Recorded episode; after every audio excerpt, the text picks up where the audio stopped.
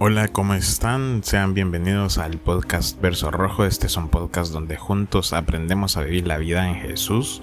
Soy Chamba Iraeta y estoy alegre de acompañarlos en este primer episodio. Les invito a suscribirse a este canal, pues vamos a estar subiendo diversos videos y contenido relacionado a temas sobre noviazgo, amistades y todo lo que nos pueda ayudar a vivir la vida en Cristo de una forma diferente.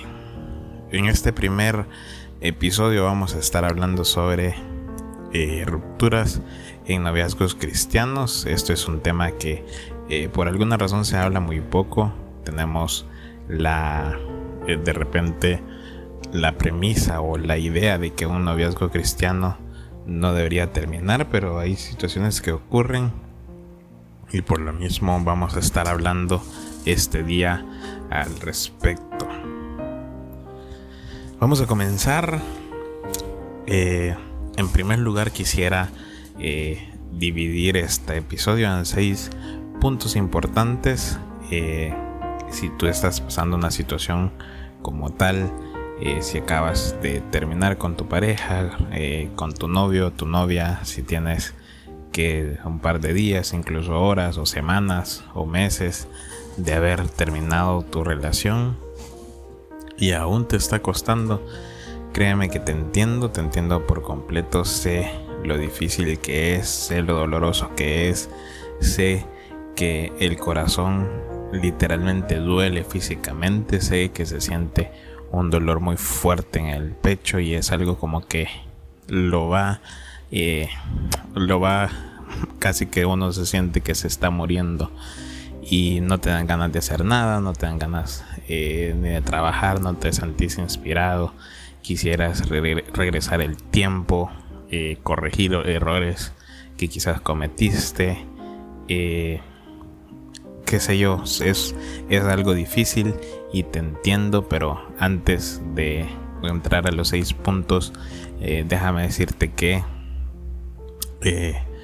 aunque no es fácil, Dios te puede ayudar. Yo no sé cómo fue que terminaron las cosas, pero eh, una vez alguien me dijo, las relaciones son de dos personas, entonces eh, no sé, insisto, cómo terminaron las cosas, pero eh, lo que te puedo decir en primer lugar, y lo vamos a ir viendo poco a poco, es que comiences entregando este, esta etapa, este proceso a Dios. Viene un tiempo o es un tiempo de mucho aprendizaje, es un tiempo de, de crecimiento también y pues Dios sabe por qué hace las cosas. Así que quisiera comenzar con el primer punto y, y esto para mí es, es, clave y es difícil al mismo tiempo porque eh, es una combinación de un montón de emociones que en el momento aparecen. A veces emociones que quizás nosotros no sabíamos que estaban y que no las podemos controlar en su momento pero eh, es importante lo primero, mantener la calma. Ese es el primer punto, mantener la calma lo más posible. Si en este caso, por ejemplo, alguien te cortó, si tu novia te cortó, tu novio, eh, aunque dan ganas de rogarle, aunque dan ganas de incluso reaccionar con palabras hirientes, eh, trata de mantener la calma.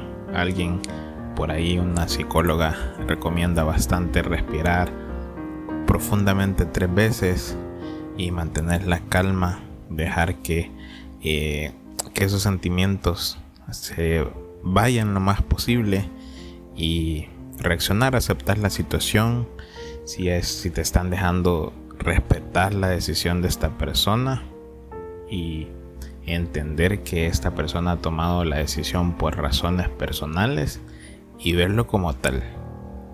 Eh, por eso es que lo primero es mantener la calma, evitar rogar, evitar que la situación se, descontrole o se vuelva peor de lo que quizás ya está, porque sabemos que es una situación negativa y es entendible y entonces lo primero que tenemos que evitar es que la cuestión o que lo que está pasando se convierta en algo peor. Y ahí quiero entrar en el punto 2. Tratando ya luego de mantener la calma, yo te recomiendo orar mucho. Y si te cortaron recientemente, mantenerte en oración. Eh, hay que orar de manera inmediata pidiendo paz, pidiendo control sobre la situación, que Dios te ayude a controlar tus sentimientos, que Dios te ayude a controlar lo que está pasando por tu mente, esa confusión, ese dolor, esas ganas de ir a rogarle a tu novio, a tu novia, a pedirle que no te deje. Hay que pedirle a Dios, hay que orar, hay que entregarle a Dios ese tiempo. Y aunque en el momento no, no se, eh, no, no nazca del corazón, incluso hay que darle gracias a Dios por todo lo que estás pasando. Eh, y decirle Dios realmente esto me duele entregárselo todo a Dios Dios no te va a juzgar al contrario él te va a abrazar él él va a estar contigo y te va a levantar así que orar es una de las reacciones que deberíamos eh, o de las acciones que deberíamos de practicar eh, durante este tiempo que eh, aunque la oración debería ser algo básico de nuestra vida cristiana, en este tiempo se vuelve importante. Ya voy a tocar algo, en otro punto también voy a mencionar algo importante sobre la oración. En un, punto 3, yo recomiendo tomar distancia. Algunos psicólogos eh, le llaman hacer contacto cero. Yo lo recomiendo también en un, en un episodio más adelante vamos a estar hablando sobre contacto cero en noviazgo cristiano, porque es importante saber cómo aplicarlo, para qué aplicarlo y cuáles son las razones. Esto no es, y aquí hay que entender, y eso es una de las cosas quizás más, más difíciles de una relación cristiana, y es que estamos llenos, eh, se nos ha acostumbrado a decirnos un montón de o, estamos acostumbrados o hemos aprendido más bien eh, un montón de situaciones, eh, un montón de cosas que en torno a cómo debemos de actuar en la vida, hacer, a reaccionar de manera pasiva. Y cuando yo hablo de contacto cero no estoy hablando de actuar como rencor. No es un castigo el que le estás haciendo a la otra persona. Es necesario tomar distancia por un tiempo para que la mente de ambos se aclare, para que la situación eh, pueda tomar otro, otro tono, digamos así, en nuestra mente y cada quien tenga tiempo de analizar las cosas. Es por eso que yo sí considero necesario, incluso si te, eh, si te es, es mejor, incluso yo recomiendo eh, bloquear a la persona de las redes sociales, dejarla de seguir, borrar su contacto. Puede, puede parecer extremo, pero este es un tiempo donde tenés que pensar bastante en vos y es necesario, es importante tomar distancia. Si las cosas se van a arreglar en su momento, ustedes sabrán cómo retomar la conversación, pero si no, esto, esto te va a ayudar muchísimo a sanar tu corazón, a entender eh, las cosas, a entender todo lo que estaba pasando, a que tu mente lo asimile y, que las, la, todo esto se vaya, eh, vaya teniendo una salida de una forma lo más sano posible. En el punto 4 eh, aunque ya lo había mencionado, lo de la oración, yo recomiendo mucho eh, retomar la oración en la búsqueda de reconectarnos con Dios. Y lo menciono así porque es muy común que estando en una relación de noviazgo en nuestra cotidianidad, a veces se nos olvida que tenemos un Dios a quien con quien relacionarnos, que nos escucha, que todo el tiempo nos está esperando.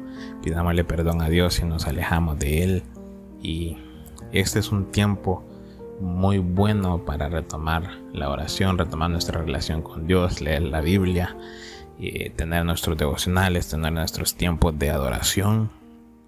Este es un tiempo importante, este es un tiempo bueno a pesar del dolor para que podamos eh, conectar nuevamente con nuestro Dios, entender que Él es, recordar que Él es nuestro Padre y que Él eh, siempre va a estar con nosotros.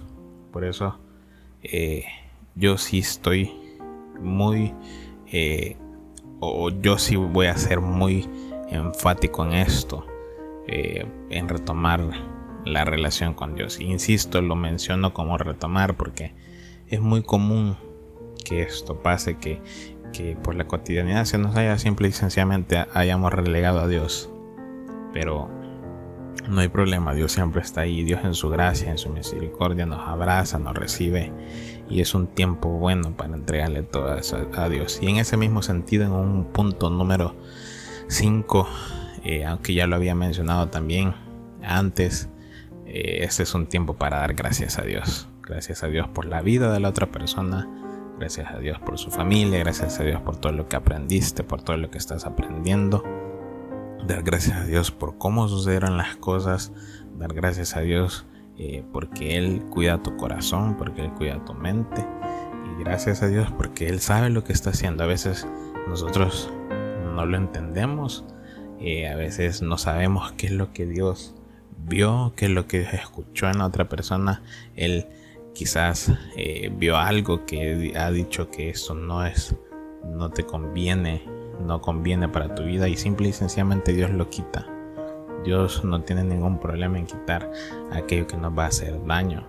Y por eso es que hay que ser agradecidos, porque aunque no sabemos qué es lo que está haciendo Dios, aunque sintamos el dolor a veces, quizás sintamos un silencio de parte de Dios, realmente Él sigue obrando, aunque cueste entenderlo en el momento, aunque cueste asimilarlo, Dios sigue obrando y hay que darle gracias a Él por eso, porque es muy eh, eh, más adelante vamos a, ver para atrás y vamos a, entender eh, por qué es que Dios permitió o Dios impidió, más bien dicho, que la relación continuara.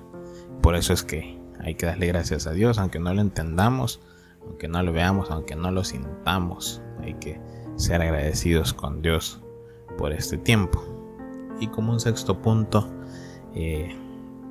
es importante empezar a comenzar a pensar eh, cómo distraer nuestra mente, eh, pensar en proyectos nuevos, en, eh, involucrarte en otras actividades, quizás de tu iglesia, en tu universidad, concentrarte en tus estudios, en tu trabajo.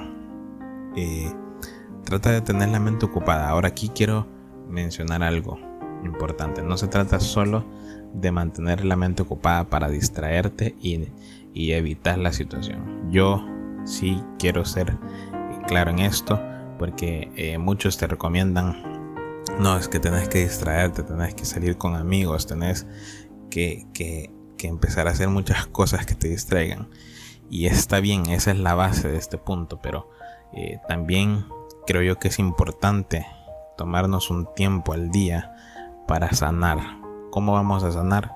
con lo que hemos dicho, dando gracias a Dios, orando, buscando tener, una relación más cercana con Dios y entender y asimilar que estamos pasando por una situación de duelo, por algo doloroso, por algo difícil y hay que abrazarlo como tal y empezar a soltar, empezar a, entregarle a Dios eso. Entonces tiene que haber una combinación de uno, distraernos y dos, también aceptar que estamos pasando por algo que duele, pero que Dios está a nuestro lado eh, sosteniéndonos. Y yo quiero leer un versículo que yo creo que eh, te va a ayudar muchísimo porque eh, es el reflejo de cómo Dios actúa a pesar del dolor, a pesar de lo que estamos pasando.